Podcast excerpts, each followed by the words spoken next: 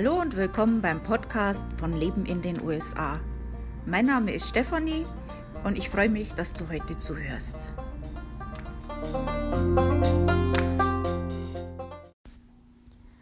Heute in der Serie zu den Staaten der USA ähm, zwei Staaten und zwar Colorado und Connecticut. Connecticut, da lebe ich selber, da kann ich ein bisschen mehr dazu erzählen. Hey, it's Kaylee Cuoco for Priceline. Ready to go to your happy place for a happy price? Well, why didn't you say so? Just download the Priceline app right now and save up to 60% on hotels. So, whether it's Cousin Kevin's Kazoo concert in Kansas City, go Kevin, or Becky's Bachelorette Bash in Bermuda, you never have to miss a trip ever again. So, download the Priceline app today. Your savings are waiting. Go to your happy place for a happy price. Go to your happy price, Priceline. Colorado ist so einer dieser Staaten in Amerika, ähm, die man mit dem Goldrausch in Verbindung bringen kann. Und also Colorado ist etwas westlich, aber eigentlich so fast in der Mitte der USA gelegen. Bekannt ist dieser Staat auch durch die Rocky Mountains und das Colorado Plateau und die Hauptstadt ist Denver. Colorado trägt auch den Beinamen The Sentinel State. Also überwiegend hat man dort kontinentales Klima äh, mit heißen Sommern und schneereichen Wintern. Und die Zeitzone ist die Mountain Time Zone. Entschuldigung. Also, wenn man jetzt Urlaub in Colorado machen möchte, dann kann man zum Beispiel Skifahren, klettern, oder den Mesa Verde Nationalpark besuchen. Also das würde mich unheimlich interessieren. Das finde ich total interessant. Ähm, oder es gibt auch so Hot Springs, also hot, äh, heiße Quellen. Ähm, also das sind schon, klingt schon alles sehr interessant. Also das würde ich auch gerne mal machen. Und äh, ja, also von den Lebenshaltungskosten, wenn du dort leben möchtest, ähm, dann ist Colorado auf Platz 38 in den Lebenshaltungskosten. Ähm, also nicht gerade einer der günstigsten Staaten zum Leben. Wenn du in Colorado lebst und dort zur deutschen Vertretung musst, dann musst du nach Los Angeles. Ja, also mehr habe ich jetzt zu Colorado nicht zu sagen. Also, damals in den 80ern, also ganz, ganz lang her, wie ich meinen Mann das erste Mal getroffen habe. Und dann habe ich ihn natürlich gefragt, wo er herkommt aus den USA. Da hat er mir gesagt, er kommt aus Connecticut. Und dann habe ich gesagt, was? Kenne ich nicht. Äh, wo ist das? Dann hat er mir das aufgezeichnet. Auf dem Blatt Papier. Und das Blatt Papier, das habe ich auch aufgehoben bis er mich dann viel später wieder gefunden hat. Aber das ist eine ganz andere Geschichte. Deswegen wusste ich, wo Connecticut ist. Aber ich denke, die meisten wissen es nicht. Also das ist so einer dieser Staaten, der irgendwie untergeht. Ist auch ein sehr kleiner Staat, muss man dazu sagen. Aber ist auch ein wichtiger Staat. Also ist einer der New England-Staaten. Also von daher natürlich auch reich an Geschichte, also amerikanische Geschichte. Wenn man es jetzt vergleicht mit mit äh, Europa ist das natürlich nicht so alt, ab, mal abgesehen von den Native American Sachen hier, aber ja. Also, ja, ich bin jetzt also in Connecticut und lebe hier und kann euch da ein bisschen erzählen davon. Ähm, erstmal, für was ist Connecticut bekannt? Also die Hauptstadt, die ist Hartford und die ist als Versicherungshauptstadt der Welt bekannt, weil es da so viele Versicherungshauptsitze gibt. Und ähm, Connecticut grenzt unter anderem auch an New York, also an den Staat New York. Und viele New Yorker, also auch viele aus New York City, die haben ein Ferienhaus in Connecticut. Andersrum, viele aus Connecticut arbeiten in New York in der City oder im Staat. Also da wird viel gependelt. Ist im Moment ein kleines Verhängnis von Connecticut.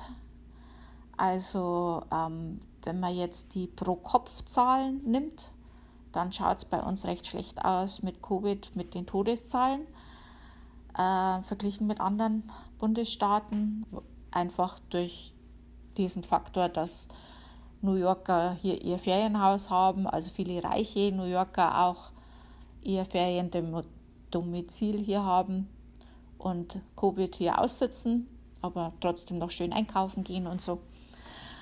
Und andersrum natürlich auch viele, die zum Pendeln nach New York müssen. Und ja, da hat sich das bei uns etwas schlimm verbreitet im Moment.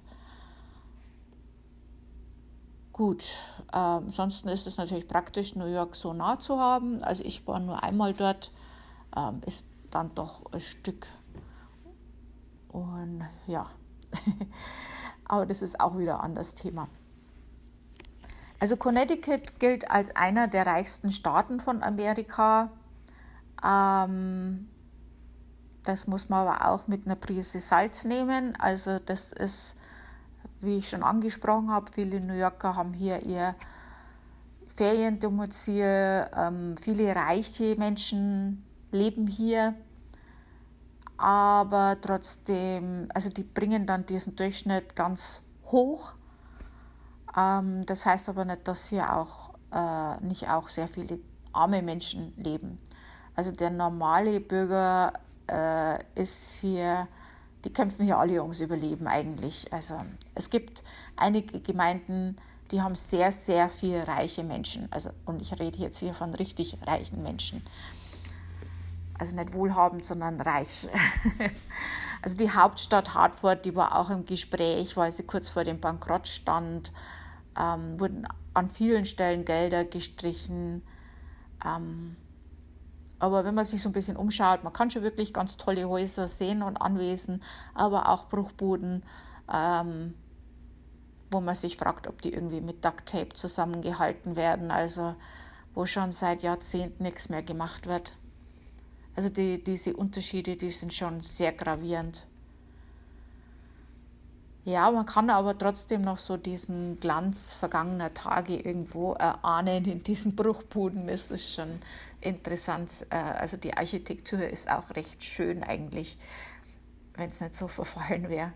Also der Ort, wo ich jetzt lebe, zum Beispiel Torrington, ist ein kleiner, unbedeutender Ort, ähm, war aber früher sehr bedeutend, ähm, sehr reich und man kann es an alten Gebäuden noch sehen, dass es äh, hier mal Geld gegeben hat. ähm, aber hier verfällt alles und es ist, äh, ja, gibt auch kaum Arbeit und so, also dementsprechend nicht so schön der Ort. Das ist halt immer so diese Extremen hier. Also entweder ist was total toll oder total schlecht. Ja, also da wenn halt einfach diese Firmen, diese Fabriken, die Arbeit gebracht haben, wegfallen, dann verfällt der Staat, also diese Stadt einfach. Das ist einfach irgendwie, gibt sich da kaum jemand Mühe, das wieder aufzubauen.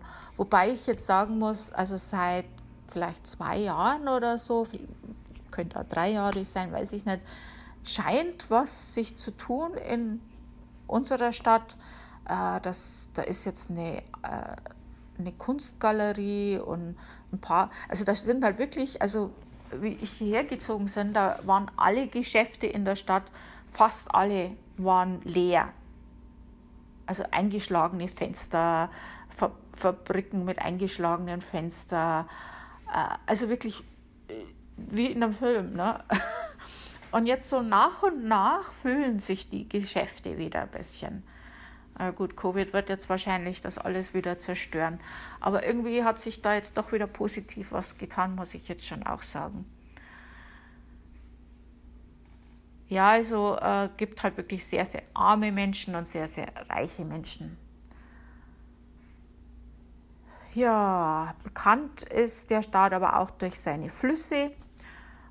Ähm, die haben damals eben die Grundlage auch für die Industrialisierung in diesem Staat gegeben. Ähm, Wasserwege zum Transport natürlich, ähm, und auch Energie durch Wasserkraft. Ja, also an der Ostküste ist Connecticut auch.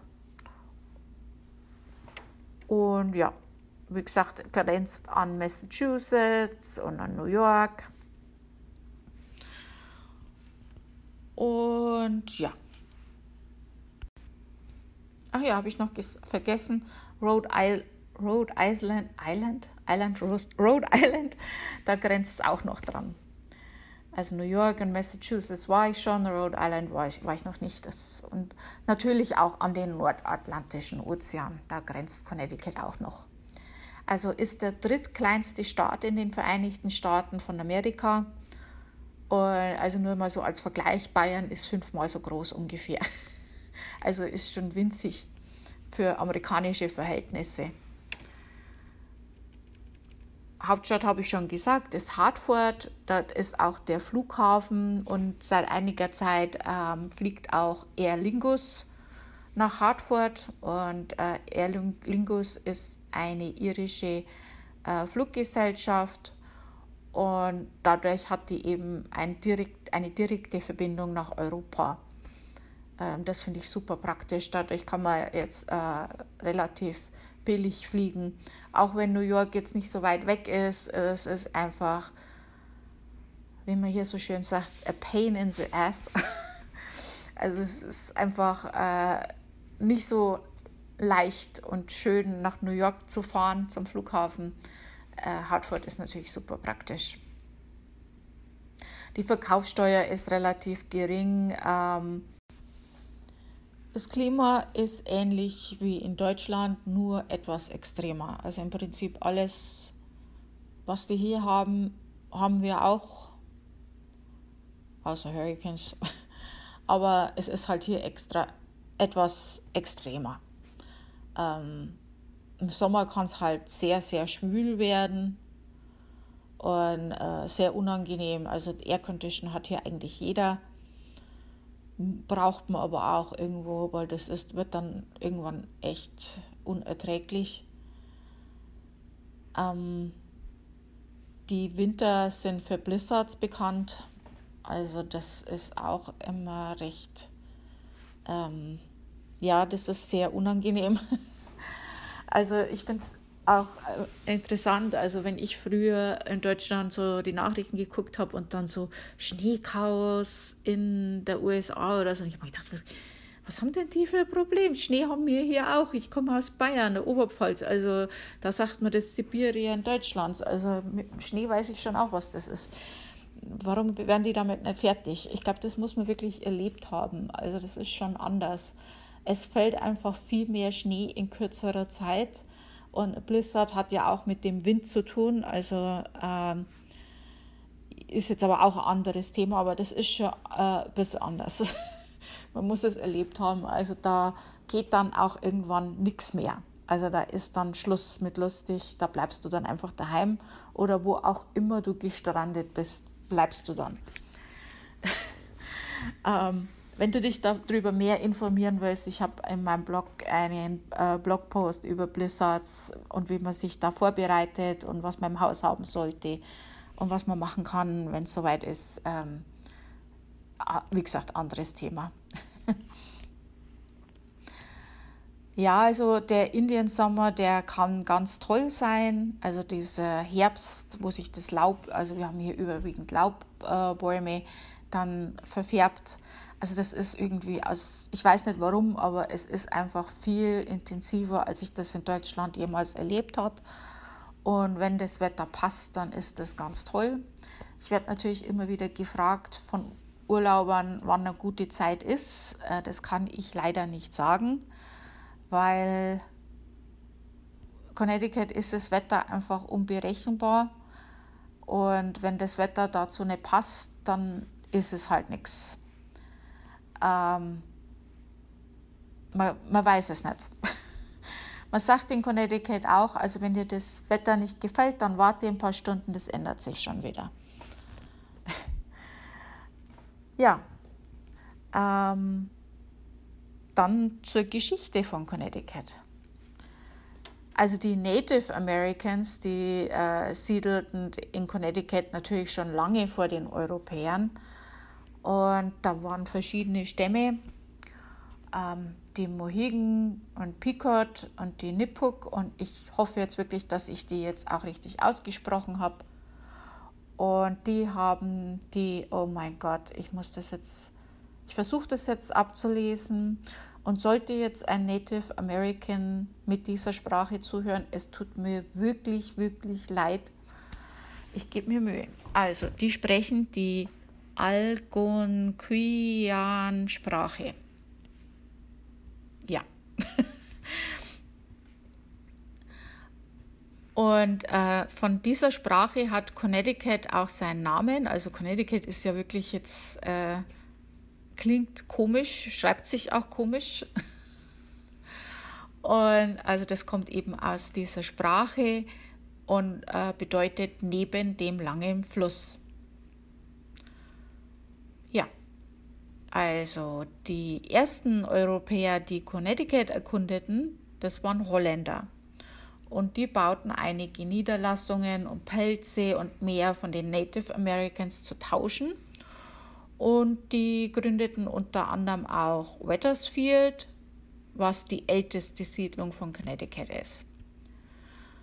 Ab 1633 errichteten britische Puritans aus Massachusetts anhaltende Siedlungen. Um den Tausch mit Fällen brach dann der Peacock Creek Krieg aus, bei dem die Siedler den Häuptling der Pequot töteten und diesen Stamm also fast ausgelöscht haben. 1639 mit der Proklamation der Fundamental Orders traten demokratische Regeln in Kraft.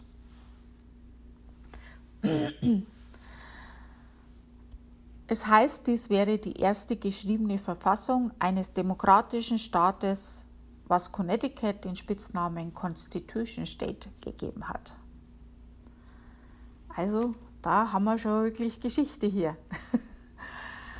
1662 wurde Connecticut eine Kolonie von England.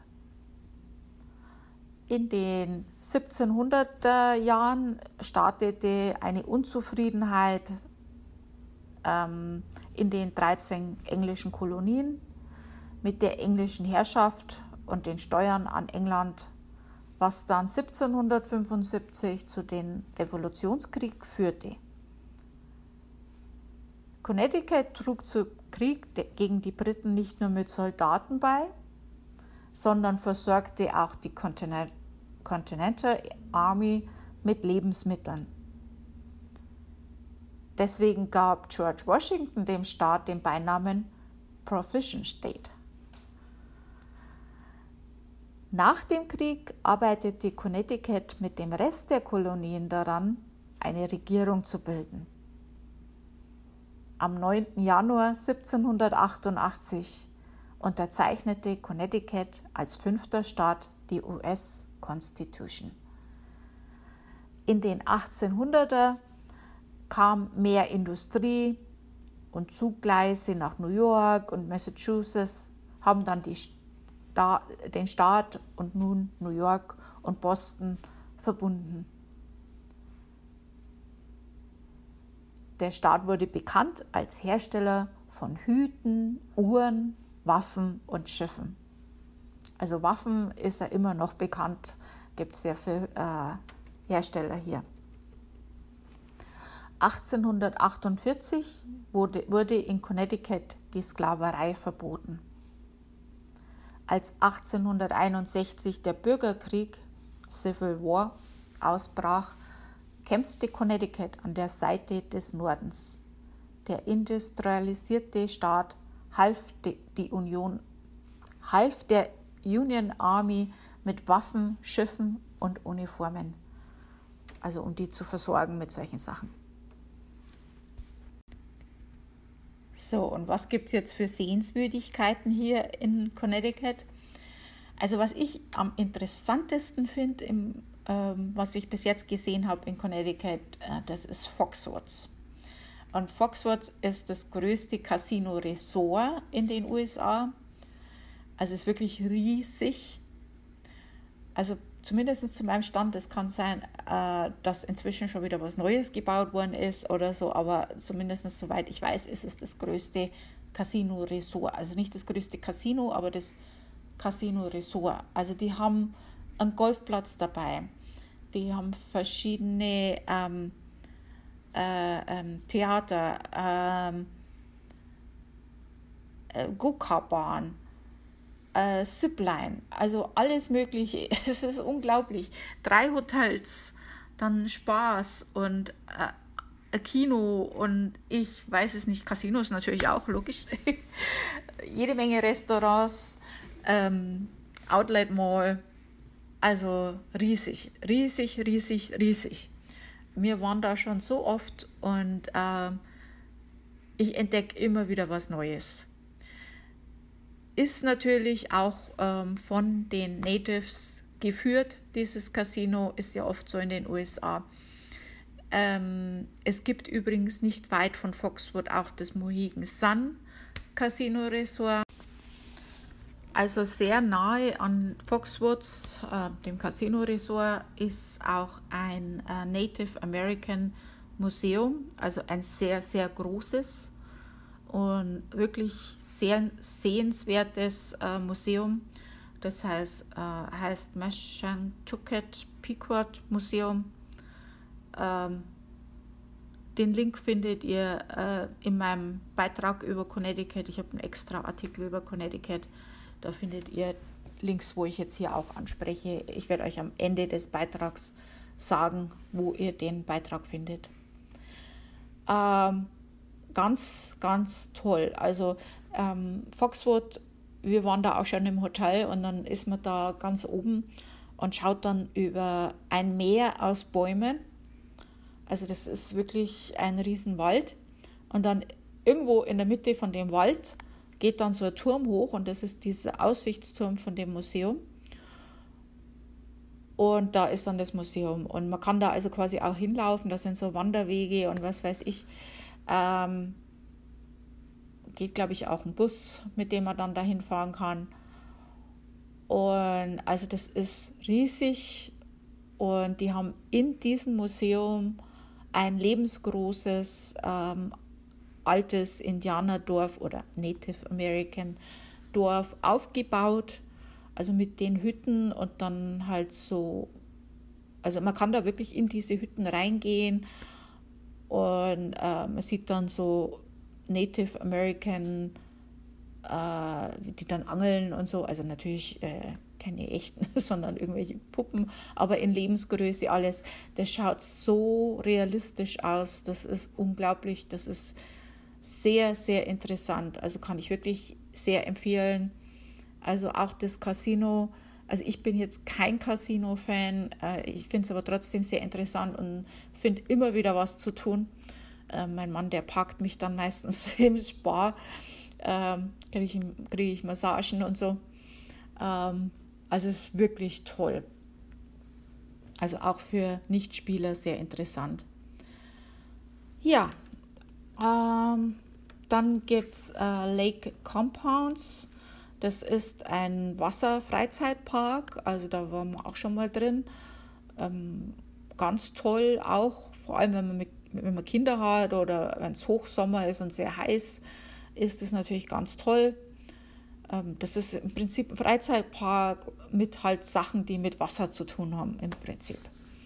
Ähm, auch mit einem Bad, wo man dann im Wasser rumplanschen kann auch. Also gerade mit Kindern, wenn es heiß ist, ganz toll.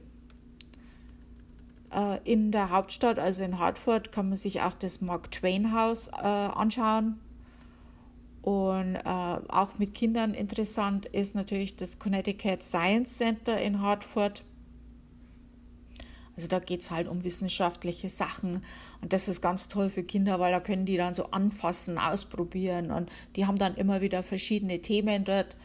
Äh, das ist schon sehr, sehr interessant und ähm, immer wenn ich da was sehe drüber, dann denke ich mir, oh mein Gott, ich wäre jetzt so gerne Kind und würde da gerne mal reingehen. Ich finde das so interessant. eher, äh, wenn du so äh, Fische und sowas interessant findest, dann äh, das Mystic Aquarium, das ist interessant. Äh, da kannst du auch Haie und sowas anschauen.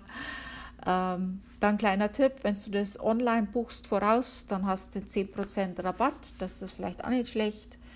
Äh, für Naturliebhaber ist der Appalachian Trail ähm, interessant. Der zieht sich unter anderem auch durch Connecticut. Der geht ja über mehrere Staaten. Und das soll wunder wunderschön sein. Also ich bin leider nicht mehr so gut zu Fuß, dass ich mir das antun kann.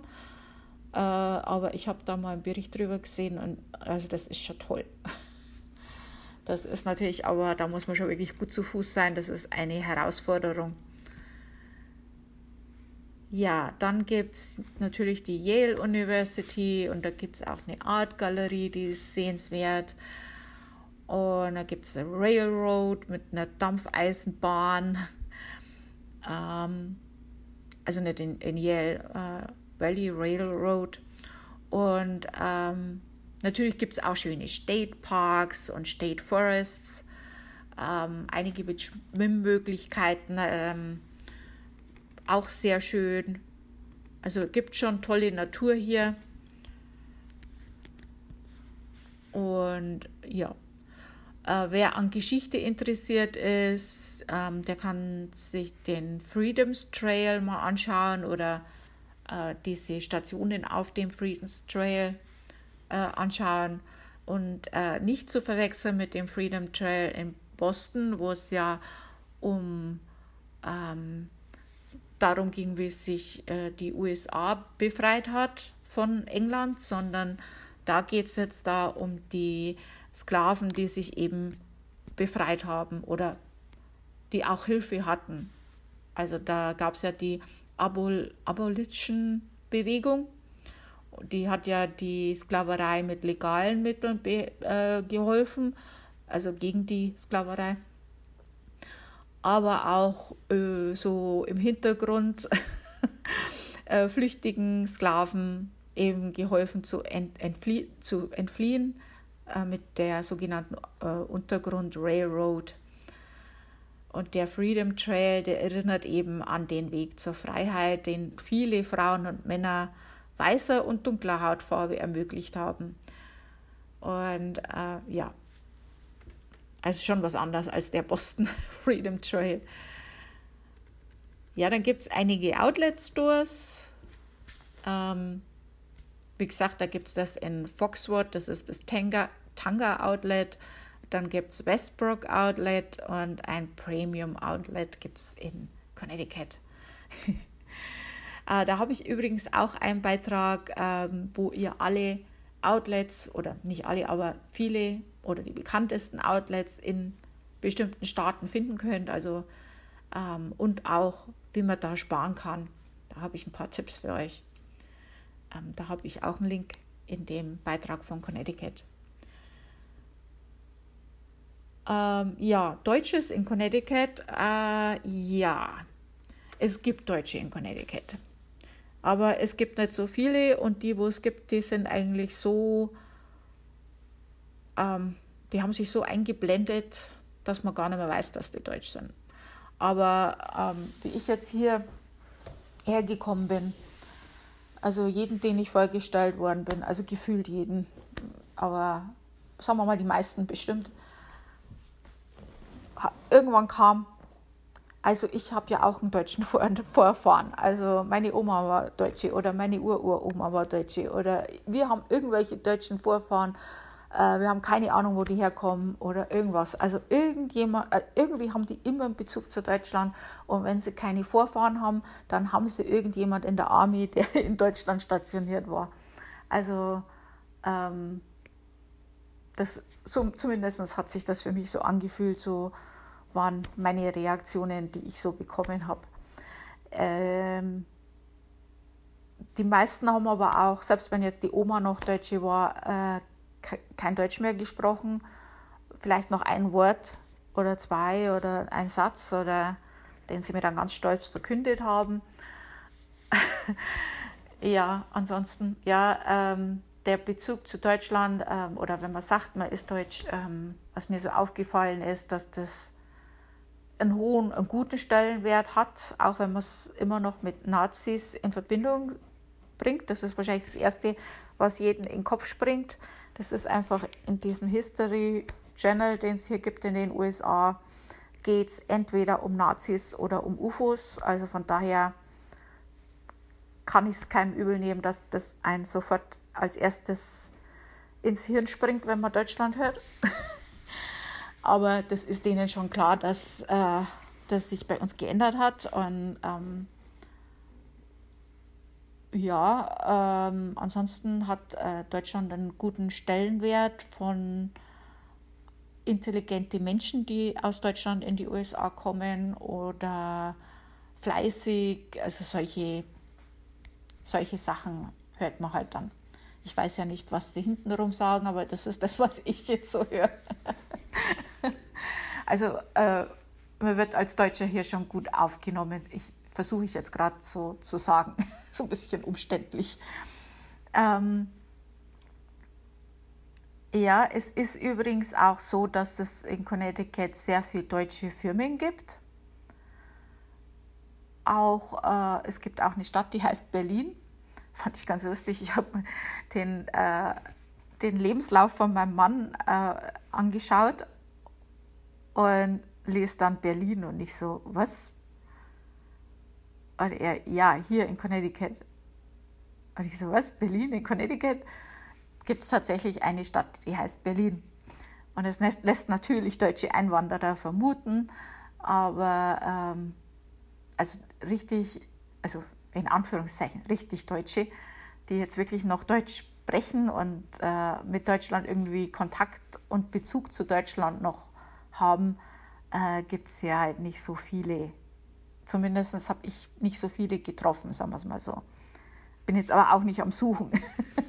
also ich kenne ein paar Deutsche, auch hier in der Stadt, wo ich wohne, aber es ist jetzt nicht so eine so, so eine Ges Gesellschaft hier. Es gibt ein paar Vereine auch in größeren Städten, aber es ist jetzt nicht so, dass sich die Deutschen hier so zusammenrotten und treffen oder, oder irgendwie alle zusammenhalten und alle in einem Bezirk wohnen oder so. Also sowas äh, kenne ich hier nicht. Ähm, vielleicht jetzt in, in Hartford, weiß ich, gibt es einen Verein, es gibt auch noch ein paar andere Vereine in Connecticut, es gibt auch ein deutsches Restaurant und so.